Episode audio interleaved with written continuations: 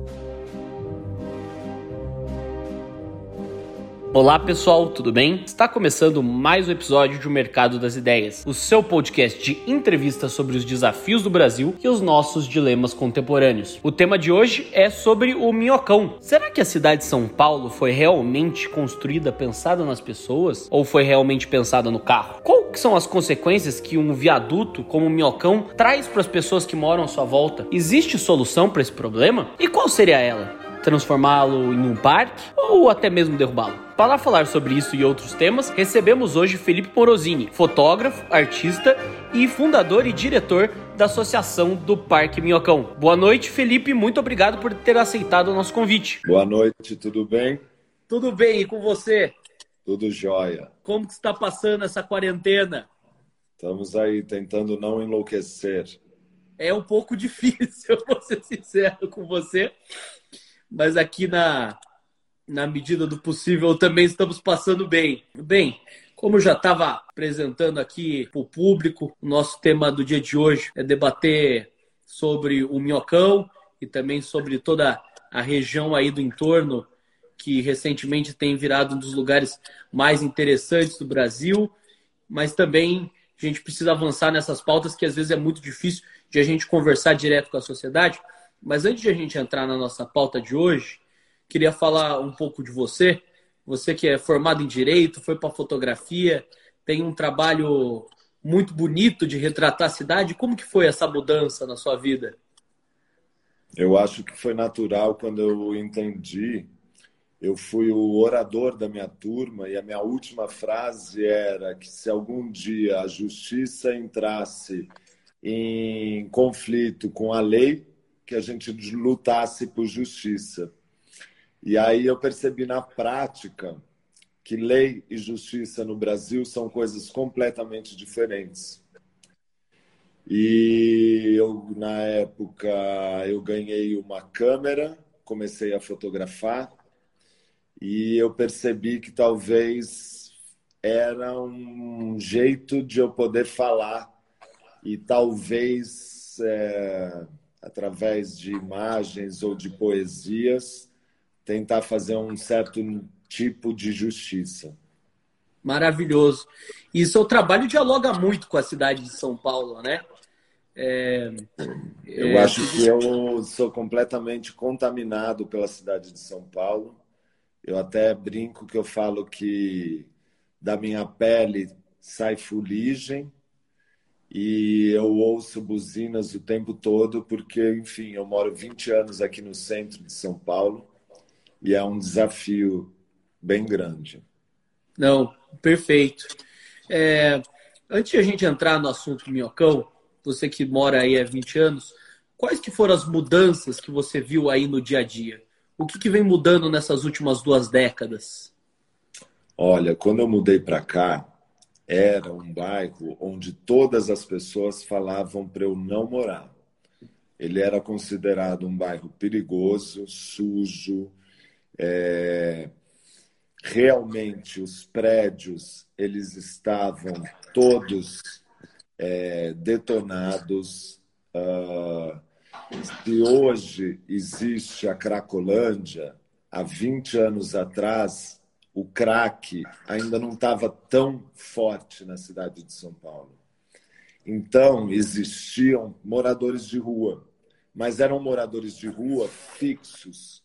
Então, na frente do meu prédio, tinham seis famílias com crianças morando ao longo de três, quatro anos, a mesma família. É... Eu peguei um lugar onde o Minhocão ele tinha né, degradado tanto que ele tinha sido eleito a obra mais feia de São Paulo. E, e é curioso porque as ruas em volta da onde eu moro, que é a Rua Barão de Tatuí, que hoje é uma das ruas mais é, conhecidas da Santa Cecília, que todo mundo quer morar, era um lugar muito ruim de se morar. Tinha um monte de pontos de droga, de prostituição. é, em todos os prédios, o público, ele era muito concentrado de área de criminalidade. Em 20 anos, o que, que eu vi acontecer? Né? Porque eu só posso falar das coisas do meu ponto de vista, das coisas que eu estudei e que eu vi acontecer, e que talvez tenha sido um pouco de um ponto de transformação de tanto que eu falei sobre esse parque, de tanto que eu falei sobre esse bairro, talvez os olhos foram mais carinhosos ao longo do tempo. Eu estimulei é, por muito tempo, é, desde a curadoria da virada cultural do Minhocão, eu tentei promover atividades onde ah, era estimulado até o silêncio, porque assim, antes de mais nada, né, eu preciso falar de uma coisa, que eu não sei se fica muito claro para quem fica falando de Parque Minhocão. Mas o Parque Minhocão, e isso é muito sério porque eu moro aqui há 20 anos, ele nasce da insatisfação dos moradores que não aguentam mais ter uma estrada passando na janela dos apartamentos. É muito mais num sentido de fechar a estrutura para os carros do que ter um highline. E eu lembro que a discussão ela começa bem antes do highline aqui. Uhum. A gente pega a história do Minhocão, tem um, um arquiteto que chama Amparo, que ele fez desenhos em 1980 sobre é, desativação do minhocão. Começa ali o entendimento, porque ele foi construído sem nenhuma pesquisa, né? não foi perguntado para ninguém, e já tinha sido reconhecido no mundo inteiro que as experiências perto de vias elevadas tinham sido uma tragédia. Perfeito. Então, esse parque ele nasce de, desse momento onde não é possível que depois da Organização Mundial de Saúde falar que aqui tem três vezes mais nível de monóxido de carbono do que o resto da cidade. Se você tem é, duas vezes mais a, os decibéis toleráveis para o corpo humano se manter saudável. Eu, em 20 anos, e trabalhando ativamente para a transformação do lugar, eu conheci muitas pessoas que foram afetadas. O sistema nervoso, o problema de audição e principalmente respiratório. Então, a gente tem milhares de moradores na beira dessa estrada onde era um bairro, priorizando mais uma vez numa cidade como São Paulo, carro dependente, os carros. Ainda existe, né, agora, um vereador que está defendendo os 76 mil carros que passam todos os dias. Ele nega a informação da Organização Mundial de Saúde, ele nega o uso que já é feito do minhocão. Antigamente eu falava que o minhocão. Desculpa. Antigamente eu falava que o minhocão já existia, só faltavam as árvores. Agora eu falo que o minhocão já existe porque o minhocão são as pessoas. Eu não precisei colocar banco, eu não precisei colocar planta, eu não precisei requalificá-lo para ressignificá-lo. Perfeito. O, o, espaço ele foi ressignificado, mesmo não tendo sido requalificado. Uhum. A prefeitura, nos últimos, né? Se eu pensar nos últimos 20 anos, há 10 anos, eu luto ativamente e politicamente. Eu saio da esfera artística eu saio da, da tentativa de poetizar o lugar de estimular a arte pública para ir em audiências públicas, em reuniões na prefeitura, na Câmara. Mas, assim, nos últimos dez anos, eu tive reunião com todos os prefeitos, com todos os subprefeitos, com todos os é, secretários de urbanismo, secretários de transporte. Para quem fala sobre os carros, já existem estudos há quatro, cinco anos da Secretaria de Transporte que fala que o fechamento do Minhocão para os carros não atrapalha o trânsito, porque embaixo do Minhocão, durante o dia, ele fica vazio. As uhum. pessoas optam por pegar o Minhocão para não pegar semáforo. Perfeito. É o jeito mais fácil de você ir da Zona Leste para a Zona Oeste. Só que você não pega semáforo. Então, um, eu não sei se os motoristas sabem o quão prejudicial à vida das pessoas que moram nesses prédios é. E eu não acredito ainda que não teve um político e um prefeito que bancou o fechamento. Porque agora eu fico pensando que é um instrumento político, sabe? De fazer a cidade mais bonita ou uma cidade para pessoas, mas realmente, no interesse das pessoas, eu consigo ver muito mais iniciativas individuais trabalhando para o coletivo do que qualquer governo que passou nos últimos dez anos preocupado com qualquer pessoa que mora aqui é, e assim, uh, eu gosto de usar uma frase do Márcio Kogan, que perguntaram para ele qual seria o parque ideal. O parque ideal é aquele que se dá quando fecha para carros. E as pessoas definem o uso dele, como tem sido feito. Então, se depois de 10 anos que ele é eleito a obra mais feia de São Paulo, há um ou dois anos atrás, ele foi eleito o lugar mais legal para você aprender a andar de bicicleta, patins ou skate. Porque ele é uma via linear, onde não tem buraco, então você pode aprender. É aquilo que eu te falei. O espaço foi inteiro ressignificado. Acho bom a gente ter esses questionamentos de quem vive no lugar, porque eu li muito livro, eu tive que ler muito livro, né? Se eu saio do direito, vou para a fotografia e de repente eu me encontro com uma situação essa, é muito curioso. Eu, para mim, é normal porque eu sou geminiano. Então, para um geminiano, é um prato cheio esse assunto. Uhum. Porque o minhocão, ele acaba sendo um laboratório onde você pode aplicar, por exemplo, na periferia, experi experiências bem-sucedidas que tem aqui. Você poderia dar um exemplo aí da de exemplos de coisas que acontecem aqui? É, que poderia ser replicado?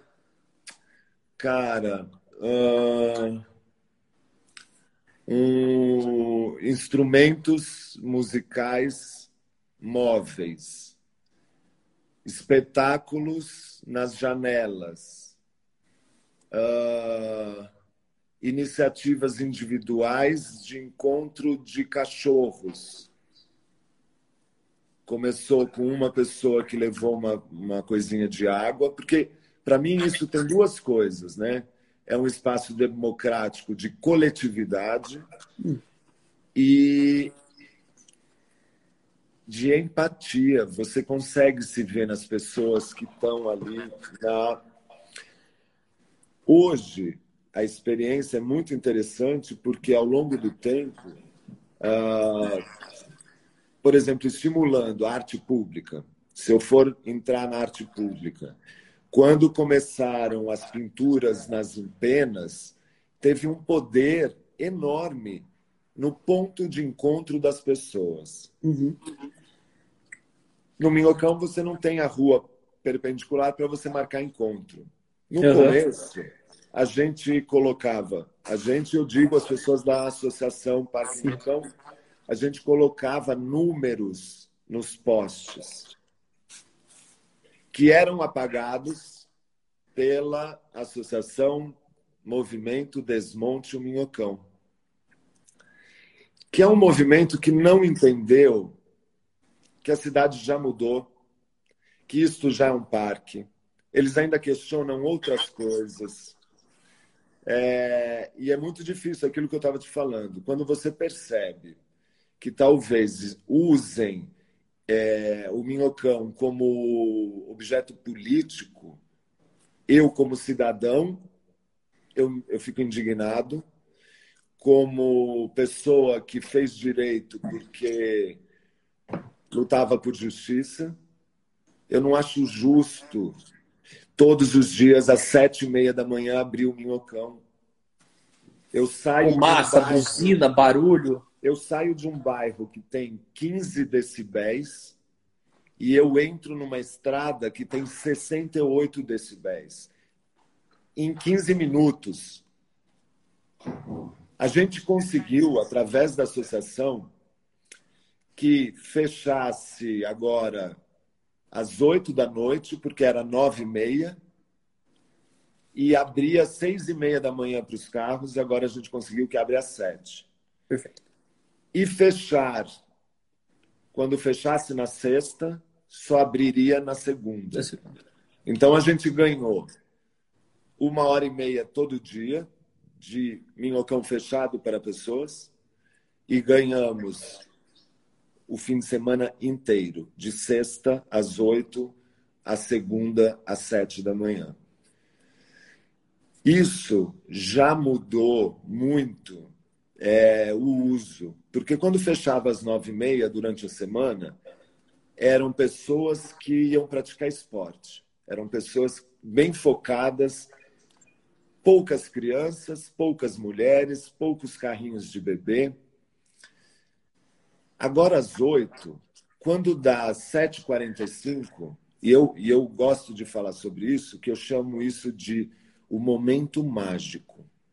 É quando eu vejo carros naquele lugar, nas duas pistas, e quando vai dar 10 para as 8, em todas as entradas, já tem uma reunião de pessoas alongando, e quando dá 8 horas, fecha para os carros. Ainda sobra um carro ou outro numa direção, ou centro-bairro ou bairro-centro, mas eles já disputam espaço com as pessoas que já subiram. E como que é esse conflito entre os carros que sobram e as pessoas? Cara, eu vejo como revolucionário. É quase você estar num lugar onde você não foi chamado, mas entender que aquele espaço é seu, assim que ele fechou para os carros. Quando deu a lei de 2016 oficializando o Parque Minhocão era sobre isso. Assim que fecha, eu acho que é o único lugar que eu conheço em São Paulo que tem dois nomes. Ele é o elevado Costa, Silva, né? Não. Mudou para João Goulart. João Goulart. Silva devido a João Goulart. João Goulart. E Parque Minhocão. E eu acho isso genial, porque foi foram as pessoas que fizeram isso. Então, é, na prática, eu vejo. É um caminho difícil. O ano passado eu criei uma frase que era: Você é forte, só está cansado, porque eu não aguentava mais. É muito difícil quando interesses escusos estão acima do bem de pessoas que são os meus vizinhos. Uhum. Então, aí eu tive que sair do, da área da política e voltar para a, para a área artística. Uhum. É muito difícil você. Eu, eu, acho que eu ocupo mais o Parque Minhocão promovendo é, pinturas nas empenas ou um piano passando num caminhão, ou um espetáculo na janela, ou apresentação. Eu acho que eu faço mais sobre a ocupação do espaço público do que 10 anos de, de poder público. E, Felipe, fazendo uma reflexão mais ampla na cidade, você falou em relação dos interesses escusos versus as pessoas, né? É, eu, eu achei também muito engraçado, você falou que na década de 80 você já falava em desmontar num, num viaduto que foi construído na década de 70 e o mundo inteiro, na década de 60, já rechaçava a possibilidade de uma construção parecida como essa. A minha pergunta é: você acha que a gente priorizou mais os carros que as pessoas? São Paulo prioriza mais o carro que a pessoa? Olha, pelo, por tudo que eu estudei, o desenho da cidade de São Paulo era para a gente ser conhecida como a nova Chicago. O Prestes Maia fez um desenho maluco, onde as avenidas eram gigantescas, elas cobriam todos os rios da cidade. Nesse momento, todas as companhias de carro se instalaram na, no ABC. E a gente foi inundado. É uma das cidades que mais tem carro, né? Se você pensar em número de habitantes com número de carro. E talvez por isso que eu acho tão poderoso o Parque Minhocão. Numa cidade onde a carro dependência é uma realidade, é... essas pessoas que frequentam o Parque Minhocão se você pensar, a poesia a gente vai ter que buscar dentro da gente quando você caminha nesse lugar. Porque ele ainda não é bonito no conceito de bonito. Eu acho lindo andar no minhocão, porque me promove reflexões profundas sobre a nossa sociedade, me promove reflexões sobre o nosso tempo. Eu consigo pensar sobre urbanismo, sobre arquitetura, sobre arte, sobre os diferentes que somos iguais. Nesse lugar, parece que é um lugar meio. Quando eu vejo pessoas fazendo piquenique, eu me emociono profundamente, porque é colocada uma toalha xadrez em cima do asfalto. Que cidade é essa que você tem que disputar uma via para fazer piquenique para os seus amigos.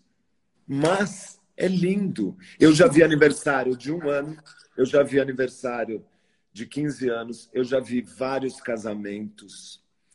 Então, ressignificou o espaço. Ele está completamente ressignificado.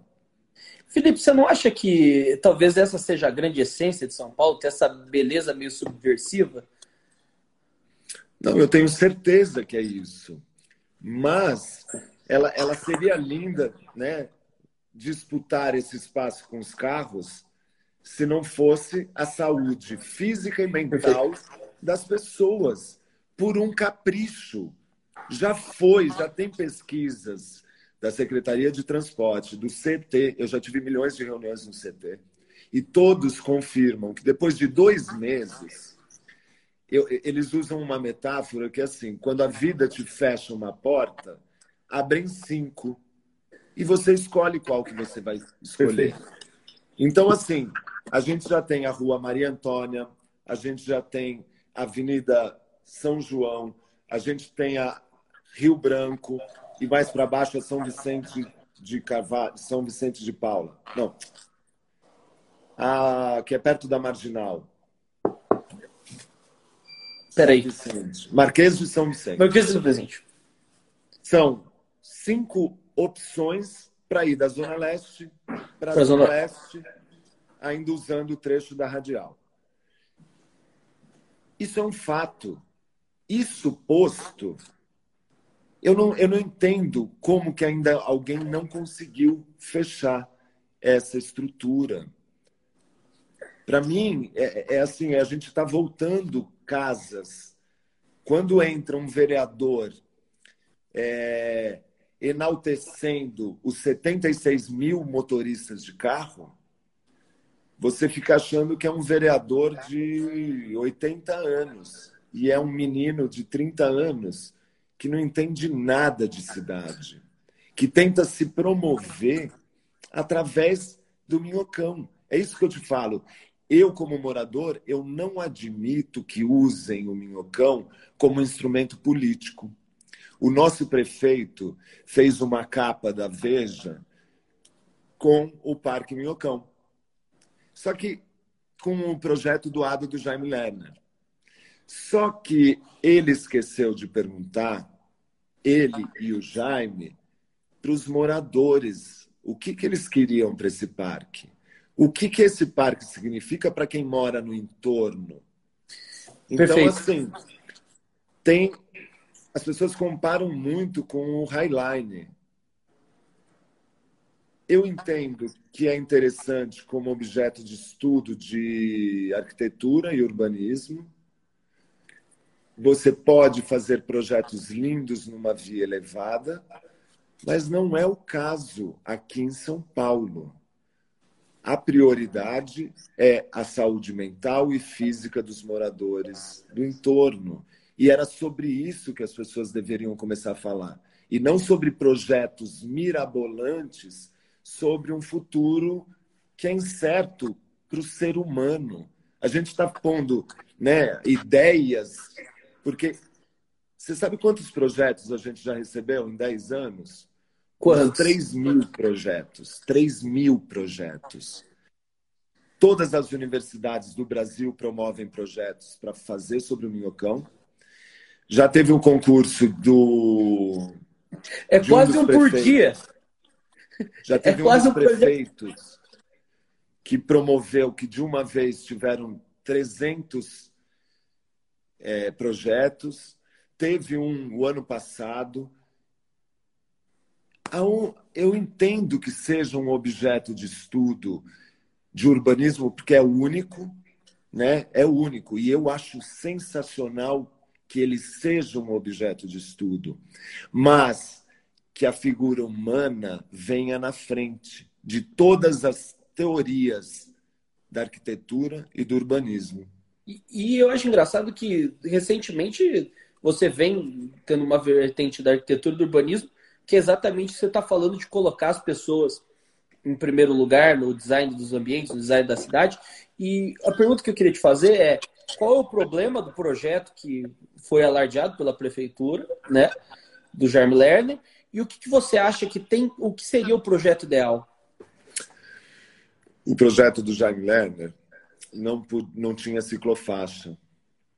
O primeiro uso do minhocão é feito por bicicletas. Então, já a primeira coisa, não podia cachorro.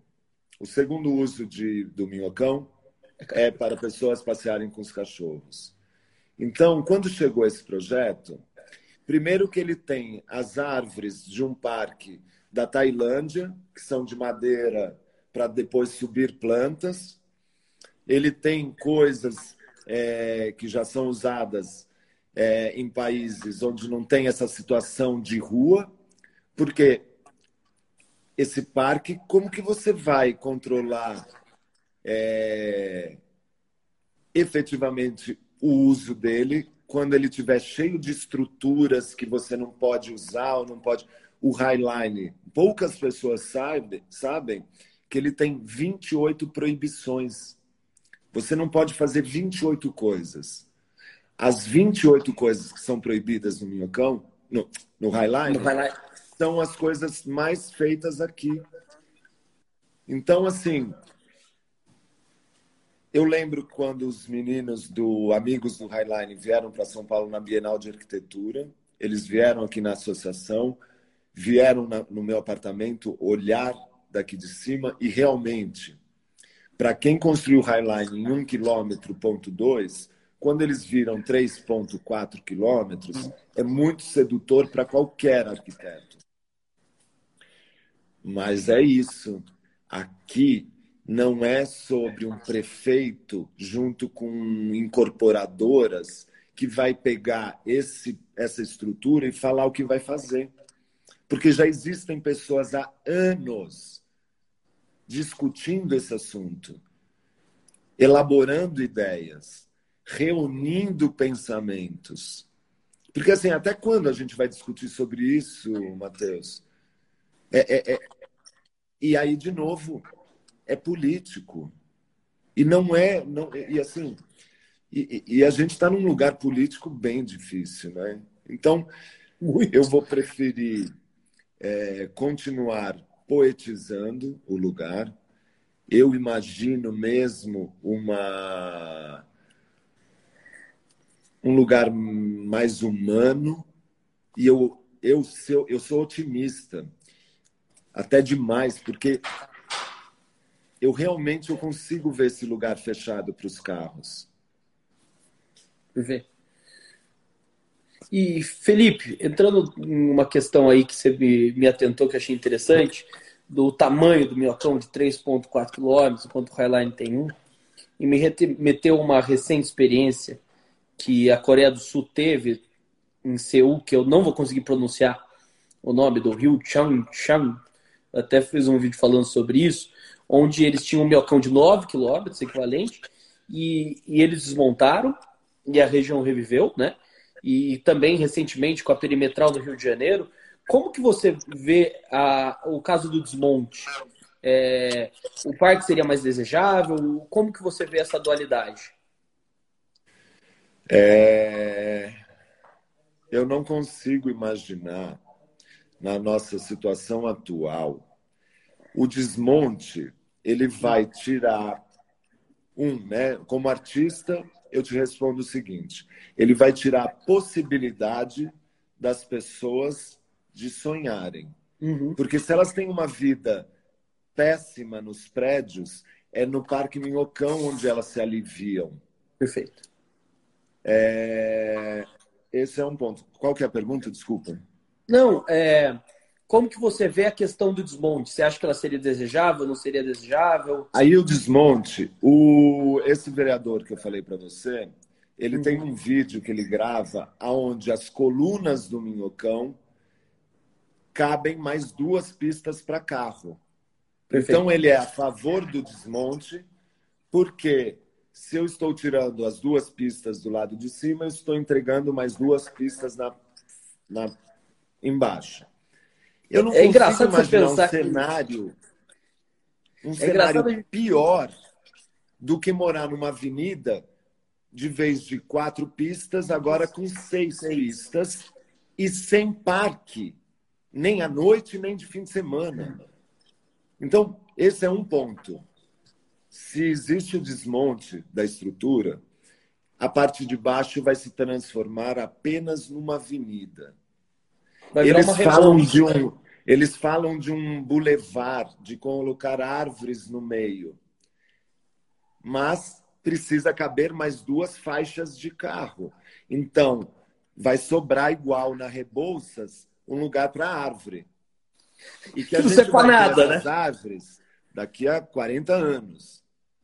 Se você pega o trecho da Avenida São João que não tem o minhocão, ele é já os pontos, né, o corredor de ônibus, não tem nenhuma árvore e as pessoas moram numa avenida. Então, para mim, não faz o menor sentido, tendo já essa estrutura, é, o pensamento de desmonte. Perfeito. Até porque o que a gente pega como exemplo, né? Não é projeto de requalificação de avenida para fazer uma calçada larga, para pôr uma ciclofaixa, e o carro sempre. O que você está dizendo em outras palavras é: sem o parque, o carro sempre vence. É, exatamente. Se você não pensar que. Se você pensar que a ausência da estrutura para carros não vai, a médio prazo, atrapalhar o trânsito, qual é a questão? Perfeito. Será que a gente não pode fazer um teste? Será que a gente não pode fechar um mês o Minhocão? Excelente. O CT fazer um teste? Porque até hoje nunca ninguém fez um teste. Pega as férias de janeiro, vê como funciona. O CT, ele preferiria, porque todo dia eles têm que abrir e fechar. Onde estamos agora, nesse momento, em relação ao Parque Minhocão? A gente está muito feliz porque quando eu fui o curador da virada cultural, o movimento Desmonte Minhocão entrou com uma ação no Ministério Público falando que o guarda-corpo tinha 3 centímetros a menos do que o permitido no Corpo de Bombeiros.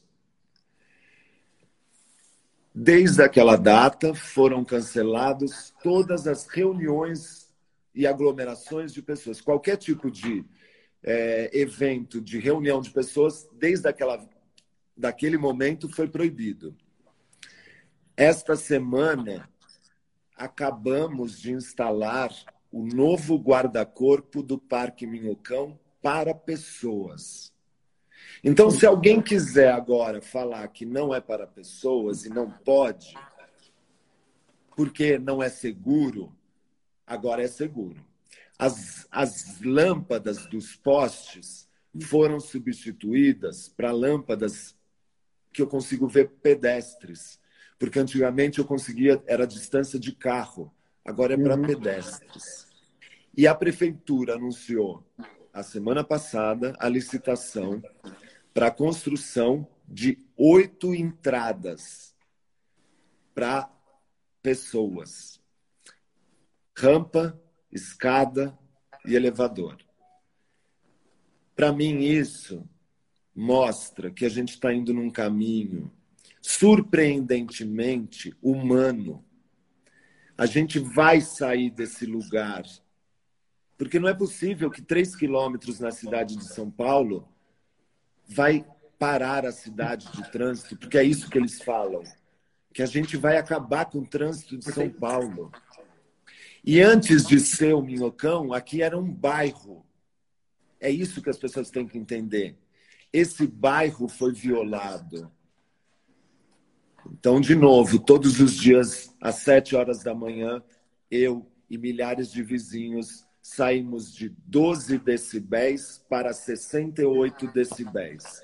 Isso é um fato. E diante dos fatos, eu não consigo entender como ainda não conseguimos fechar a estrutura para carros. Mas é o que eu estou te falando. Estamos comemorando que agora vamos ter guarda-corpo novo então, quando voltar da pandemia, ninguém mais vai falar que esse lugar não é para pessoas. E no final eu vivo para isso, para ver esse lugar vivo, para ver esse lugar se transformando, para ver a minha cidade melhor. E é muito louco falar com tanto amor sobre uma cidade que te dá tanta porrada. Exatamente. Você tem que lutar nessa cidade, cara. E Exato. todos. A gente fala de todas as pessoas, independente de faixa social. A gente só paga imposto, a gente não vê uma melhoria na cidade. Então, eu vejo o Minhocão como uma tentativa de fazer poesia. Aonde, onde mais tem monóxido de carbono, eu quero borboleta. Onde tem buzina de moto, eu quero passarinho cantando. É sobre isso, entendeu? E, Felipe, já que é energizante sua última fala, e eu queria aproveitar para a gente ir para um caminho mais positivo, a gente vê que a região, apesar de não estar tá recebendo investimentos, apesar do Minhocão continuar aberto com todo esse processo de luta que vocês vêm realizando, ela vem florescendo independente do poder público, pelas pessoas. Eu acho que a grande beleza de São Paulo está nas pessoas. Né? E, e, como você falou, a rua que há 20 anos estava. É, era ponto de droga, hoje é um dos lugares mais cobiçados da cidade. Como que você vê esse processo de mudança da, do, da rua que você chegou há 20 anos para Santa Cecília, hoje da capa da Vejinha? Olha, Primeiro, eu preciso falar uma coisa para deixar bem claro a minha posição sobre gentrificação. Eu estudei muito o assunto e as pessoas elas só conseguem ver os efeitos negativos da gentrificação. Quando eu pego apartamentos depredados, abandonados, prédios ruindo, na frente dessa estrutura do Minhocão, e eu vejo todos começando a serem pintados, serem restaurados, os bares que estavam cheios de rato e barata. Alguns viraram cafés, alguns viraram um lugar de vender bolo, alguns viraram loja de planta. Pera, será que eu não prefiro uma cidade que vende planta do que um lugar que eu vou comprar pão e tem rato? Será que nesse lugar a lei da gentrificação ela é válida? Será que a discussão é por que, que aqui na frente do Minhocão todos os imóveis é 70% mais barato do que no resto da cidade? Porque não é legal morar aqui.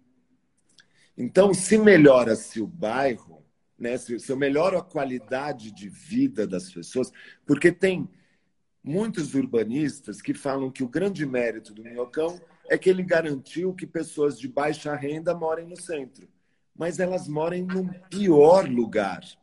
Eu queria que esses urbanistas passassem um mês morando no apartamento do primeiro ao terceiro andar, para ver se realmente é legal que, que as pessoas mais humildes morem no centro. Então, eu só posso acreditar eu não consigo, por exemplo, eu não preciso de um parque para melhorar esse bairro. Porque só de eu imaginar que vai ter um parque, a Santa Cecília ela acompanha um pensamento de uma cidade. Ele Você foi acha um... que a expectativa do sonho fez o bairro florescer, então? Eu ouso dizer que sim, porque muita gente nos últimos 10 anos mudou para o bairro porque achou que ia ter um parque aqui do lado. E mesmo que não ia ter um dia, já tem. Já é um lugar legal. De sábado e domingo fica lotado. É muito legal para quem não conhece. Eu trago meus amigos gringos, eles surtam porque é tão próximo da arquitetura, é tão agressivo com a cidade e as pessoas andando de mão dada hoje em dia. Eu gosto de pensar de um legado imaterial que as lembranças, quando eu mudei para cá, muita gente perguntava: "Nossa, eu sempre fiquei pensando quem morava aqui nesses pré, nesses apartamentos. Quem morava nesses apartamentos? Porque aqui não é lugar para morar, né? Já meu cérebro já foi para esse lugar as pessoas só conheciam o lugar de passagem, o olho estava sempre rápido. Agora, casais deram o primeiro beijo no Parque Minhocão. Crushes marcaram de se ver pela primeira vez em cima do Minhocão.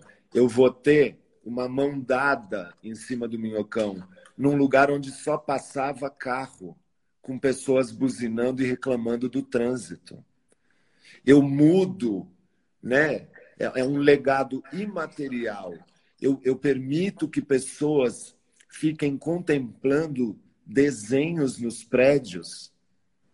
É tão distópico da nossa realidade e tão utópico na cidade de São Paulo que eu só posso acreditar que seja assim um ou eu tô louco ou eu queria ser prefeito da cidade de São Paulo sabe? A sensação que eu tenho de, porra, eu já falei com três prefeitos da cidade de São Paulo e ninguém tá nem aí para as pessoas. E é só uma caneta, já tem todas as pesquisas comprovando os benefícios de um parque aqui. Já está até previsto no próprio plano diretor, né? Vamos ver. A gente tem até 2026, que eu achava que faltava muito tempo. Já estamos chegando. Felipe, indo para a última pergunta, né? Terminando aqui, o nosso tempo já está acabando. Você é um otimista com São Paulo? Eu sou um otimista e um utopista. Maravilhoso. Adorei a nossa conversa. A, a, forma que você coloca no lugar do outro, o senso da comunidade que você tem, é, é realmente inspirador eu, eu, o Raul fala e eu também adoto essa frase: São Paulo tem déficit habitacional, tem um déficit fiscal, mas principalmente tem déficit de sonhos. E você, pessoas como você que levam esses sonhos para frente, já mostrou que é possível transformar lugares mesmo com a ausência do poder público. Então, assim, parabéns pelo seu trabalho, maravilhoso. Adorei a nossa conversa. E que saiba que eu não estou sozinho, tem muita gente do meu lado. Eu não seria absolutamente nada, nem ninguém, se os meus amigos não estivessem ao meu lado todas as vezes que eu tenho que sair gritando para ter alguma coisa nessa cidade. Então, eu te agradeço o convite e agradeço publicamente todos os meus amigos, todos os colaboradores, todas as pessoas que sonham junto por uma cidade mais humana. É sobre isso. Eu, eu agradeço de novo sua presença, né? Acho que é uma pauta que tem que ser da cidade como um todo, independente da, da posição, da bandeira política. Eu que estou mais próximo da direita, dos liberais, acredito que a gente tem que debater isso sério, né? E toda semana estamos aqui trazendo um debate importante para a cidade. Semana que vem vamos falar de as dificuldades de revitalizar prédios aí no centro. Então, toda semana debatendo esses temas difíceis que precisam ser enfrentados de frente a frente. Quem acompanhou a gente, nos siga aqui para acompanhar e sigam o Felipe, que tem um trabalho maravilhoso, tanto no ativismo político como artístico também. Obrigado. Boa noite a todos. Muito obrigado, Felipe. Boa noite. Boa quarentena para você. Para você também. Um Até beijo. Mais. Tchau.